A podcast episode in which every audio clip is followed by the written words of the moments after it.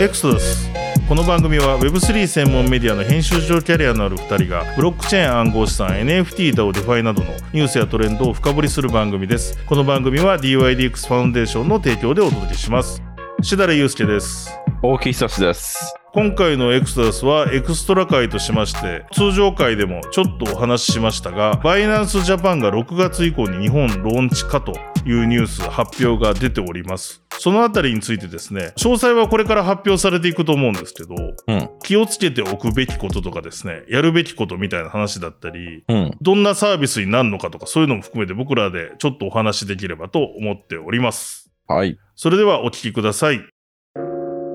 ということで、大木さん、いよいよ具体的に6月以降サービス開始っていうの、バイナンス出ましたね、日本。出ましたね。6月以降ですから、もちろん6月とは限らないっていうところなんでしょうけど。ですね、12月まで、まあ、もしくは来年でも6月以 降。 6月以降ですよね。 で、まあ、時期的な話で言うと、はい。それこそ我々がメディアパートナーをやる WebX、ほうほうほう。 7月末ですよね。あそこに、バイナンスジャパンの千野さんが登壇されるっていうのが、あの、出てたので、ですね、血の代表の顔写真が出てました、顔写真が出てましたね。ね。なので、あそこまでに始まるのかなっていうふうに。うんうんうん。あー、なるほどね。あの、普通こういうのって営業開始になるまであんまり、なんですかね。確かにこ広報活動みたいなのってしないとは思うんですよね。なんで、可能性としては WebX に真似合わせられるんじゃないかっていうなるほのど。があるんじゃないかなって邪推したりします。そうか。だからまあ、そこよりも前に出てるかもしれない。本当に6月って言ってるの6月かもしれないですけれどかもしれいないですしね。はい。まあ、今の三段ではそういうイベントに出るっていうところから、まあ、もしかしたら確かにあるかもしれない。そうですね。あれ登壇者が発表されたのが、1ヶ月ぐらい前だったと思うので、はいはい。結構その、その、なんだろうね、その営業開始をどういう形でやるかにもよるんですけど、それをこう、まあ、何らかの形で営業開始をする算段はついてたのかもしれないですね。その7月ぐらいには。わかんなないるですほけどなど。るほどなるほど。ううんん。ですね。だからこれ気になるのがまだ発表されてないんですけど、はい。まあ、ドットコムとの関係どうなるかですよね。そうなんですよね。ね、あのー発表では SEBC、桜エクスチェンジビットコインさんのお客さんはそのまま移行しないということでそう。じゃないですか。なんで、ここはもうフロームスクラッチというか、ゼロからバイナンスジャパンがユーザーをこうなんだろうな、取り入れていくっていう感じですよね。そうですね。ですよね。少なくともその桜エクスチェンジのお客さんは引きずまあ正直取り次ぎ所だったので、規模としてはそんなにそこ、まあそれはそうだろうなっていうところではあるんですけど。うん、うん、うん。で、今度は、うん。バイナンス .com の方ですよね。そう。ここ日本人のユーザーめちゃくちゃ多いと思うので、そうなんですよ。これをどうするかですよね。どうするか。で、ftx.com の前例を見ると、やはり ftx ジャパンにこう、移行しないといけませんよっていう話だったじゃないですか。うんうんうんで、移行期間が、確か1、2ヶ月かな。そんぐらいあって。で、移行しないと、こう、ftx.com への道も閉ざされるしっていう感じだったとは思うんですよね。で、多分同じことにはなるんじゃないのかなとは、個人的には思いますね。うん、そうですね。はい。だからそうなった時に、これいくつかのパターンを考えとかなきゃ多分ダメで、今、うんバイナンス .com を使ってる人は、まあ、アカウント自体は移行できた、マージできたとしてもうん、すべ、てのトークンが移行できるはずは多分ない。あないと思いますね。要は、バイナンスの取り扱い銘柄、ドットコムの取り扱い銘柄を全部日本に持ってこれるはずがないので、はい。まあ、それが起きたらもう超革命ですけれども。これをできた だからら、もう、えらいことになりますけどね。すいませんでした。すいませんでし。た。千野さんすいません。つってすいません、すいません。 千野さんやばいっすね、みたいな、はい。うん、感じですけど、まあまあ、もう法律も全部ぶっ払わないとね、それはできないですから、だからそこで多分注意すべきことは、だから可能性としてはバイナンス .com が単純に IP 切られて、日本に新規登録してくださいっていうケースも僕はゼロではないと思うんですよね。一個うんうんのやり方では、あーアカウント別にしますぜみたいな。うん要は KYC のやり方から全部違うやつでやりますっていう可能性も、まあ、1個あるかなと思うんですよ。うんうんうん。だからそれまでにバイナンス .com から資産を動かしといてねっていうパターン。で、うんあとは FTX ジャパンの時みたいに、まあ、マージできるパターン、猶予期間があって。っていうのがあって、で、まあ、もう1個はないでしょうけど、両方とも使えるパターンっていうのがあるかなと。これ両方使えるパターンってな、まあ、なんかないんだと思うんですけど。なかなか、あれですね、新しいですよね。っていうのも、そそうすると、要は、うんバイナンスジャパンの実績にななんないってことじゃないですか、その。う。そうね。し、金融庁が許さないから、まあ、それは多分ない許さないでしだろうな。ただ、まあ、可能性としての一個ですよね。で、やっぱり高いのは、いずれにしても、バイナンスで取り扱ってるアルトコインですよね。うんうんうんうん。そこら辺をどうするかっていうのは、6月以降っていうことでもちろん7月なのか、大木さんのよ読み通り7月に来るのか、もっと遅いのかわかんないんですけど、なんかそろそろその行き場とか対応を考えとく時期だなと僕思ってて、うんうん。要はメタマスクのようなノンカストディアル系のウォレットに送る、まうあんレジャーのようなハードウェアウォレットに送るっていう手もありますしうん、ただまあそれガツガツトレードしたいよっていう場合だと、まあだからここからはちょっと表現難しいですけど、なんか第二のバイナンスみたいな海外取引所に送るうん、みたいな方法も一個は一つかもしれない。それはリスクまた高い。でもそこもなんかいたちごっこになっていく気がするんですよね。そうですね。で、送金手数料どんどんへ取られていくので、なんか、で、あとは日本の取引所、まあ、リスティング数は少ないとはいえ、最近頑張って増えてきてるので、うん、そそこら辺に送っておくと。そうですね。例えばですけど、アスターをバイナンスで買ってた人がいたら、ビットバンクさんでアスターが今、アスターチェーンで扱ってるので、アスターチェーンで送るとかですね。うんうんうんうん。そういう対処を、そろそろ僕はなんか意識し始め、まあそこは個人の判断ですけど、うんうんうん、思ってますね。で、それをなんで言うかっていうと、僕過去にかなり昔も含めて、要は使えなくなる取引所から同じようなことしたことケースが過去にあるんですよ。うんうんうん。やっぱりその時に1ヶ月とか言われても、意外とバタバタ仕事しながらやってるから、ギリギリになっちゃうし。ですね。で、そうなってくるとなんか結構焦っちゃって、なんか変なとこに送っちゃったりとか、はいはいはいはいはいはい。その、例えばチェーンを間違っちゃったりとか、うんうんうんうんうん。それ注意書き書いてますけど、例えばマティックを持ってる人がバイナンスで、急いで日本のある取引所に送った時に、ばあの、うんポリゴンチェーンで送ったのに、イーサリアムチェーンのアドレスを入れちゃったりしたら、うん、もうダメになっちゃうわけじゃないですか。で、そういうこそとうですを考えると、で、あと今のバイナンス .com の出勤も、そのレベルどれに使ってるかにもよるんですけど、結構一個ずつ出勤するのめんどくさい。二段階認証とメール認証、スマホ認証とかも行って、実は暗号資産取引所あるあるなんですけど、買うの買いやすいんですけど、出すの結構意外とめんどくさいんですよね。なんかもう一回めんどパくスさいワでーすねド、パスワード入れたりとか、あれ、ここで Google のオーセンティフィカいるのかみたいな。はい。今、ありますね。しかしかも、いきなりなんかセキュリティの理由で止められたりすることもありますよね。そうなの。それを言いたかった、まさに。はで、僕、この間、そのある通貨をそう日本取引所に送ろうとしたときに、なんか Wi-Fi の状況悪くて、あれなんですよ、リロードしちゃったんですよね、一回。なんかその送金の、い。うんうん。あの、登録してる途中に。ちょっと原因定かでないんですけど、なんか Wi-Fi がなんか切れそうになって、慌ててリロードしたら、不正検知みたいにされちゃったんですよ、バイナンス側に。なんか変な動きが見られましたみたいな感じで。ああ、なるほどね。それで、いきなり顔認証してくださいみたいになったんですよ。めんどくさいですね。はい。めんどくさいじゃないですか、スマホで。でも、なんか今解消されたかもしれないんですけど、顔認証するっていう前に、新規登録画面に飛ばされるんですけど、飛ばされたんですけど、今うん日本って、バイナンス .com 新規登録できないんですよ。IP で切られてるんですよ。うんうんうんうん。だから、なんかリダイレクトしまくってなんか全然いけなくて。要要はあなた登録できません。いや、俺口座持ってるよ。でも、新規登録は日本人できませんみたいな IP で弾けてぐるぐるしちゃって、うんうんうん。めっちゃ焦って。で、しかもなんかスマホでその顔面認証を、顔をなんか何度も取らないとダメだったんですけど、なんか今度は iPhone 側がカメラアプリを承認と押してんのに承認してくんなくて、そのなんていうんですか、iPhone の機能制限で今度はカメラがちゃんと立ち上がんなくて、うんうんみたいになってなんかね、何時間か格闘した経験があるんですよ、この間。ああ、それは焦りますね、かなり。泣きそうになった。で、さっき言ったように、なんか、時々セキュリティチェックですとか入ることもあるし、ありますね。で、さらに今、ややこしいのが日本の IP の制限がいろんなページにかかってたりするんで、うん。それも悪さしちゃうと、だかはい。らつまり、あ、まあ、週、明日やりゃいいやと思ってて、1日空けてるぐらいだと、意外とトークン特にいっぱい持ってる人はうん。余裕がないので、で、さっき言ったように、あとチェーン間違いも起こりやすい。うん。うん。あとはややこしいのが、日本の取引所で、例えばビットポイントは芝を扱ってますけど、うん芝の入金はできないんですよ。うみたいな取引所もあるわけですよ。要は入出庫が対応してないケースもあるんですよ。取り扱いと入出庫って違うんで。うんだから、あー芝そこに送りゃいいなと思ってても、あれビットポイントさんにその日送ろうとしたら、あれ芝送れねえじゃんみたいな。はいはいはいはい。 そういうことも起こったりするので、結構余裕持って、そうなった時の発表に備えといた方がいいのかな、みたいな。それは間違いないっすよね。うんそれはすごい思いますね。バイナンスなんでね、それこそ草コイン持ってる人たくさんいるでしょうし、はい。それをまあどこに移すのかっていうのはシミュレーションした方がいいですよね。そう。そうしとかないと最終的に自分が意図しないタイミングでもう利確して、なんかのコインにまとめて、どっかにビットコインにして送るみたいなことになりかねない。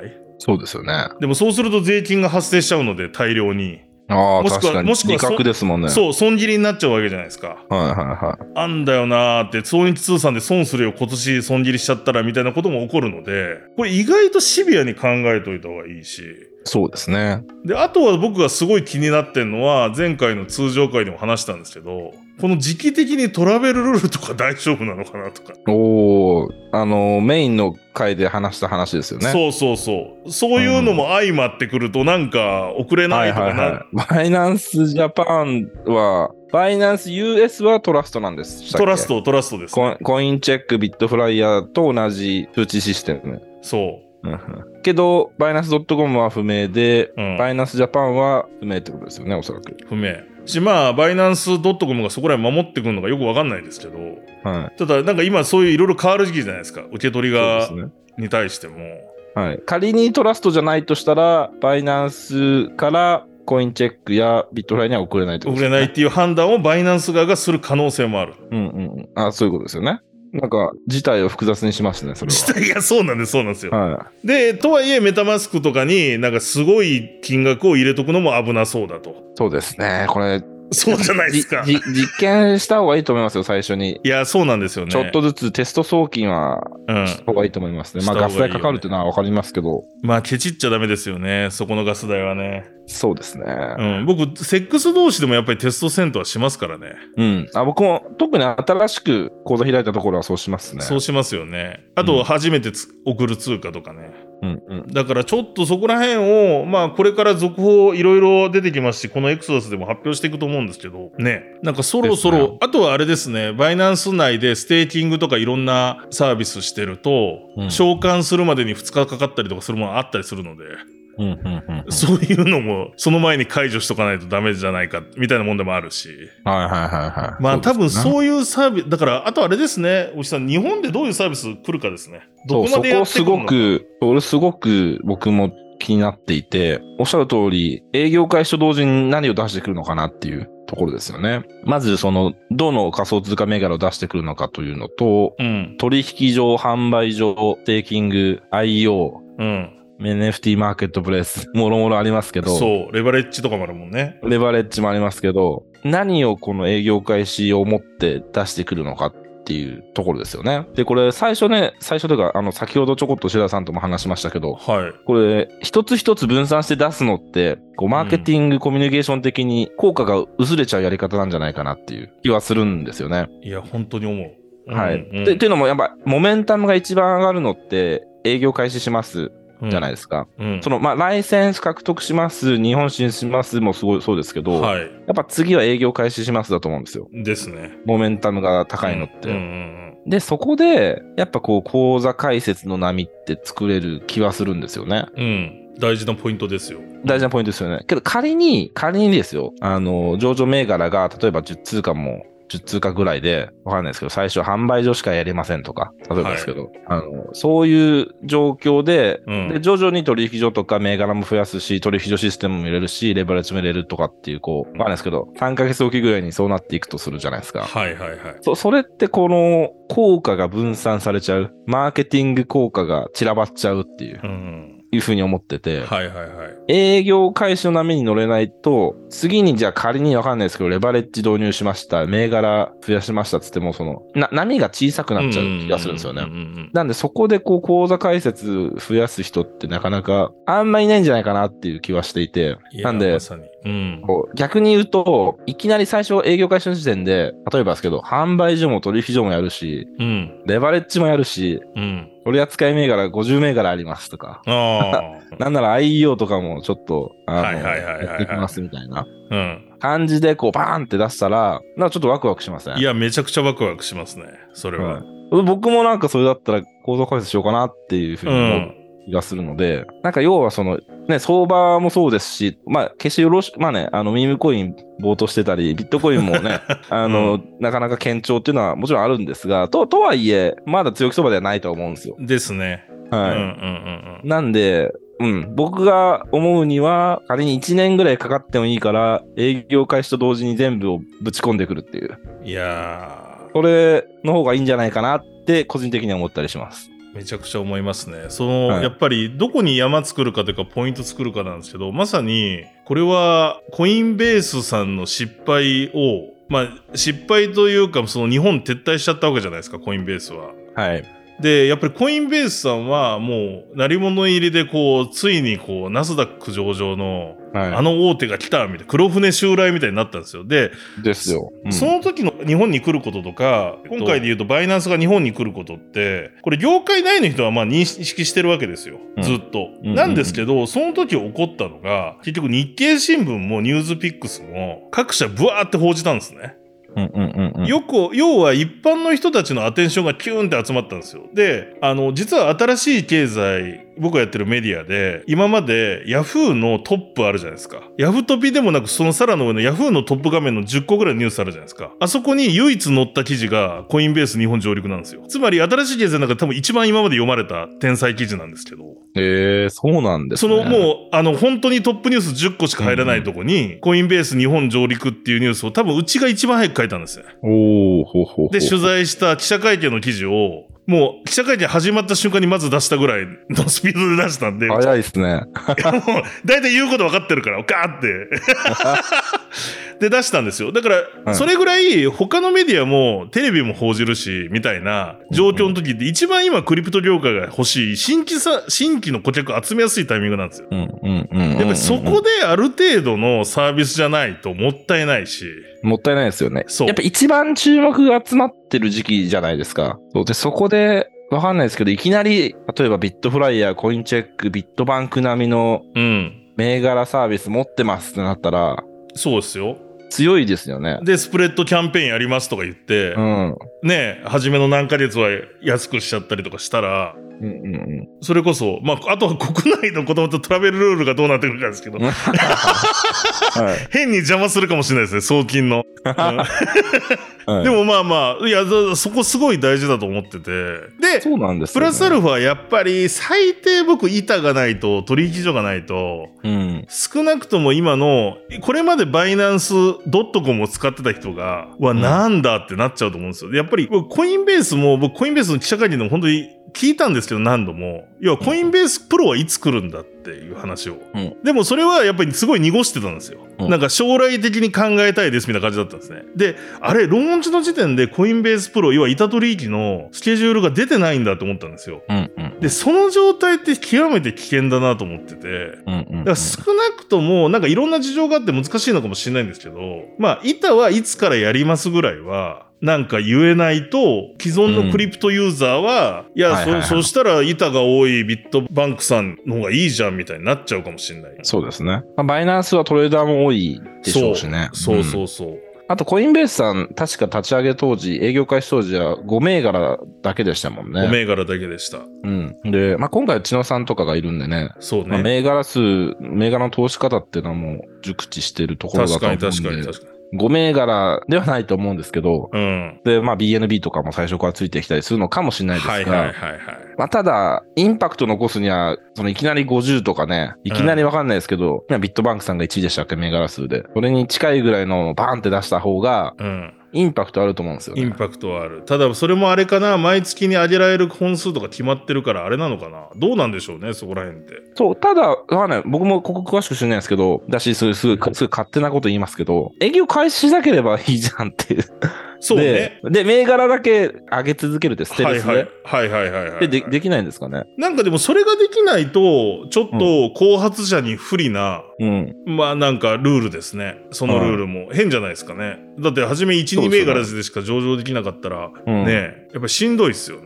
そうですね。なんで、わかんないですけど、まあそうですよね。仮に1年後にやるとしたら、うん。 24銘柄うん。で、けどどうなん、どうなんしたっけあれって。けど、すでに上場済みのものとかっていう、ちょっとそれそうか詳しくルール忘れちゃったけど。グリーンリストのやつはカウントされないのかもしれないから、ちょっと僕もわかんないですけど。うたんだ、ただまあ、大木さんのおっしゃる通り、やっぱりバイナンスなんで、インパクトは欲しいよなっていう話ですね。ですね。なんかこう、小出しにしていくと、その最後ら辺のって関心を引くのが難しい気がしま難す、しい、ね。難しい。うん。で、それこそ口座統合とかするんだったらなおさらですよね。なおさらじゃないですかね。うん、うんだから主要で日本でも上がってるようなあるとはうん抑えてほしいなっていう気がしますよね。うん。あとまあもう一個の側面としては、バイナンスチェーンみたいなところ、はいそこはどうなってくるかみたいなのもちょっと気になるところですよね。気になりますね。これ、やっぱり、外資系の取引所っていうんですかあのーまあ、外資系の取引所、クラーケン、コインベース、まあ、フォービあり、はいありますけど、はい。バイナンスとその3つの違いって、独自チェーンを持ってるかどうかだと思うんですよはね。いはいはいはい。そのフそうォでビすとね。か、はい、フォビとかフォビトークンありますけど、あれはうん ERC20 なんで、20なんで、うんまあ、。独自ブロックチェーンじゃないと。確かに。でいうところで、もう本当自分たちのブロックチェーン、そこにはエンジニアもいて、ユーザーもいて、アプリも構築されててっていううんうんう世ん、界の中で、これ、それをどう活かすかっていうのは、確かに。活かす計画があるのかっていうのは一つの注目点なんじゃないかなっていうふううんうにんう思いん。ますね。確かに。だからそこが、なんだろうな、差別化ポイント、その今まで、まあ、クラーケンもコインベースも来て撤退しちゃったじゃないですか。はいはいはい。で、まあ、いろいろもちろんトークン上場しづらいとかっていう理由もあったし、うん。なかなか後発者に、まあ当時はもっと不利な規制だったっていう、自主規制だったっていう話もあるんですけど、まあ、彼らになくて、バイナンスにあるものはもう本当独自チェーン、BNB。BNB、えー B、B、さん BSC ですね。こ BSC ですね。うん。れね。はい、BSC なんで、それをこうどう活用するのか、確かに。する気があるのか、それがどう口座開設につながるのかとか、うんっ。ていうのは、すごく注目点なんじゃないかなっていうふうに。いやー、本当にそうですね。はい。だからまあ、さっき言った銘柄とか取引所としてプラスアルファ出せるところですもんね。そうだと思いますね。もう、ここは、はい。ね。だからあ、のに日本の他の取引所も独自チェーンないですよね。い。ない。はないです。ビットフライヤーさん、みやび作ってますけど、あれはまあ、プライベートチェーンなんで、はいソーシアムチェーン用なんで、いわゆるまあ、ね、バイナンススマートチェーンも、まあ、ある意味、パブリックかと言われれば、まあ、パブリックチェーンなんではあるんですけれどもっていうところ、なんか、いろいろ意見は分かれると思うんですけれども、ここまでのまあ規模のディファイとか動いてるものっていうのはないですから ねい。。ないですね。うんはい。いやいや、その、もちろん BSC、うん BSC といえばね、CG の鶴の一声で止まっちゃうブロックチェーンっていう 印象は僕の中では強くて、うんうんああれ、それってブロックチェーンだっけみたいな。うん。あの、バリデーターの数も確か21とかそんぐらいだったと思うんですそうよでね。すね。すごい少ないんですよ少ないです、はい少ないです。そんな中で、まあ、ほほぼ全部のバリデーターがバイナンスと近いとなると、もうバイナンスの移行で全部ね、動いちゃうっていう。うんこれは中央集権的なブロックチェーンでしょっていう感じになってしまうんですそう。が、ですあが、とは、とはいえ、一応その、プライベートチェーンじゃなくて、そうですね。で、はい。やっぱりあと、動くお金と、はい。開発者の数ととか、やっぱりお多いですよ、やっぱり、バイナンスって。やっぱりそう多いですよね、本当に。なんで、これどう、ね、ここ、なんか差別化ポイントな気がしますけどね。だからまあ、そこイコール BNB も上場できるかですよね、ローンチの時に。そこなんか繋がってきそうな気がするな。そうですね。BNB だけど、さすがに上場するんじゃないですかね。うん、それがあって、うなんかチェーンもさらになんかこういうサービス日本の皆さんどうぞみたいなうんうんうんうんうん。ことがで、やれるっていうのが、まあ一つ目玉になるポイントだと思うんですよね。そうですよね。まあ、バイナンスなんでね、うん。やっぱり日本のこうトップ取引所にならないといけない気はするので。いやもうだから、まあの、以前もこのバイナンスの話の時大木さん言ってましたけど、は本当に頑張ってほしいんですよ。ね、僕ら。はなんい、でああ、そうでってすいね。う、はい要は、もう、バイナンスもダメだったっていう結果は避けたい。うん日本市場として。それは私としてもそうなんですよね。その、なんだろう。すごい複雑な心境で、まあ、DYDX の話をすると、はいまあ、DYDX トレーディング社の方の、うんえっと、創業者のアントニオっていうのがいるんですが、彼は、あの、ライバルは DEX じゃなくて、DEX だと、中央集権的な取引所だと言っていて、はいはい。で当然、バイナンスだと。うん。バイナンスに抜くこと以外、興味ないって言ってるんですよ。なるほどね。で、そういう意味では、我々としてはまだまだ全然規模は、あの合ってないんですけど、バイナンスに比べたら子供みたいなもんだと思いますけど、うん。目指すはバイナンス超えと。はいはいはいはい。のがある一方で、ただバイナンスが、例えば日本も日本市場撤退しましたみたいになみたいになると、うんその見え方として、クラーケンもダメでバイ、えーコインベースもダメで、バイナンスもダメだと。うん。日本市場は何が起きてるんだってなっちゃうと思うんですよ。そのなっちゃうよね。はいうんなんでそういう意味では追い越さなければならない相手なんですけど、応援しなきゃいけいない相手になっやーそうてるんですよ。ですよ。はい。日本のやっぱクリプト業界の発展のためみたいな意味ですよね。んそうです、。そうです。だから本当不思議な国になっちゃうと思いますよ。いや、そうね。だから、それこそ他に来るの次、ね、あのメイン会で話しましたけど、バイビットですか、みたいな。いや、そうだよね。 はいそう、変な、本当にガラパゴスになっちゃうよねっていうのは怖いですよね。そうなんですよね。なんで、ここはすごく、うん。あと、まあ、すごい個人的な理由としては、はい。その、僕の立場も危うくなるっていうか、 すごい間接間接的なんですけど、あ、なるほどね。はうんい、かというか、海外プロジェクトの日本市場担当の立場が危うくなると思いますね。いや、そう要ですよね。日本ってもう、だから、なん、なんも成長、成長中ないんでしょみたいな。ってなっちゃうので、DIDX ファウンデーションですけど、今僕、うん。あの、まあ、今後は DIDXDAO からいろいろとこう投票とかで、はいはいはい。なまあ、仕事承認されるという形になると思いますが、るほど。あ日本ってバイナンスも、クラーケンもコインベースも撤退したんでしょって、だからつめっちゃ印象強いじゃないですか、その、いやか仮にだダメだったら。あなんで、その、意見が通しづらくなるんですよ。なるほどね。日本市場でこういうことしたいんだけど、みたいな。予算くださいとでもいいですし。だから、要は、その、知ってる人はわかるんだけど、日本がどんだけ大変かが、規制とか、そんな、全員知ってるわけじゃないってことですよね。世界レベルで言うとね。そうです、そうです。なんか厳しいぐらいでしょみたいな感じだから。そうです、そうです。それだったら、じゃあ、なんか日本はもう熱くん、でも実際そうですよね。各プロジェクトの人たちも、ね、バイナンスがこれ逆にうまくいって、海外プロジェクトのトークンとかのリスティングも引っ張ってくるぐらいになってくれれまあ、ば、なると、はそれぞれの各プロジェクトが日本のコミュニティマネージャーとかガンガン増やし出すと思うんい。です増よ。やし出すし、逆にうん。仮には、仮にそのビットフライヤーもコインチェックも、もうそこら辺と肩を並べますぐらいになると、うん。あ、やっぱ日本でもビジネスチャンスってまだあるんだなって、なんか、思うね。思いませんうん。思う。 いや、だから結構いろんな人に影響するってことだ、この。と思いますけどね。僕は少なくともか仮にバイナンスがダメだったら、うん。僕も仕事しにくくなるなとは思ってます。なるほどね。はいい。や、じゃあもうご応援するしかないですよ。そうですね。まあ、ただそうなるとやっぱり、まあ、無理だとは思うんですけど、そんな焦って、いや、わかんないです。そのだから最初の営業開始の形がどうかですね。うん。それ大で、事。それが、そのすごく超スモールスタートなら、営業開始は別に焦んなくていいんじゃないとは思、そうね個人的には思思っちゃいますっていうところです確かねに確かに、はいそう相場の状況を見てもそう思いますけどね本当に、うん。今じゃないと思うんだよな。いやだからねこれもあうんあるのかもしれないけどやっぱ板が欲しいね本当がに欲しいですね。でやっぱり、あまああと、レバレッジも欲しいですよ、バイナンスなんで。まあそうだね、う、それが2倍でも。もですよね、 2倍でも、はい。うん、うん、で、レバレッジで、やっぱ銘柄は、ビットバンクぐらいさないと。いやそうだよねはい。それで、これをすごいの来たってなるなりますよ。なるよこれねはバイナンスだしっていう。うんバイナンスの UIUX でそれでしょってなったら、は UI があるかい。いや本当にそうですそれで BNB も初上場して上場してっていう。ほら、そうですね。ワンボン。タンでステーキングできちゃったりとかして、うんうんうん。で来月はローンチパッドやりますみたいなねうん。いいじゃないですかねいいですね。なんか、それいい気がしますね。で、まあ、すごいね。あの、これは勝まあ手な。関係ない もう関係ない外野がうるさい ですけど、ね外野がうるさい感じですけど。まあね、そんな、そんなうまくいかねえよっていう 話だと千野思います。さんに今度あと怒られるかもしれないです。 大木さん元上司ですからね。そうですね。うんはいあ、けどね、テクニカルには上司そうなんでかすそうかそうかそうか。はいそうですよね。で、まあ、いやそれもどう、まあ、あの、まあまあ、上司みたいな方でしたよ。 そうですよね。あ の、雇われた法人が海外か日本かってこと、ね。そうですそうですん、はいやーだからまあ、エクソダスとしては応援してますから、これ、バイナンス、ジャパはい。ン。ね。ちょっと何卒、今後も情報などいただければね。そう一、ですね回、だから、はい千野さんゲストで出てほしいですけどね。 やりづらいかな、大木さん が。いやいや、僕は全然いいですけど。はい。すぐ怒られるかもしれない。お前ら、大変さ分かってねえんだよ、みたいな。そうですね。いや、でもちょっとね、うんまあでも具体的に6月っていう数字を出しましたからね。まあ以降、以降ですけど。うんうんうんう、うんちょっと今日の放送を参考に、今、バイナス .com 使ってる方はちょっとそろそろ準備考えておいた方がいいのかなっていう。そうですね。意外と大変で焦りますってっていう話を僕伝えたかったですね。大事だと思いますね。はい大事なポイントですね。はい。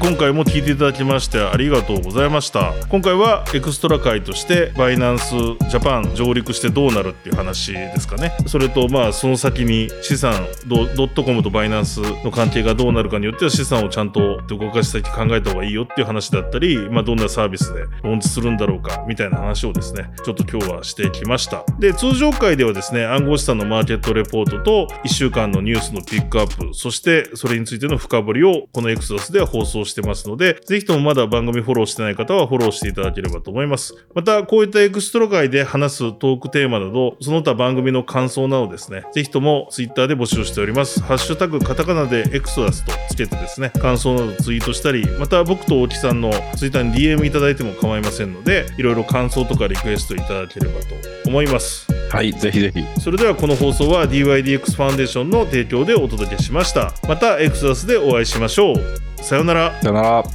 この番組は一般的な情報提供のみを目的として配信しているものでありいかなる暗号資産有価証券等の取得を勧誘するものではありませんまた出演者による投資助言を目的としたものではありません暗号資産投資にはリスクが伴います投資を行う際はリスクを了承の上ご自身の判断で行っていただくようお願い申し上げます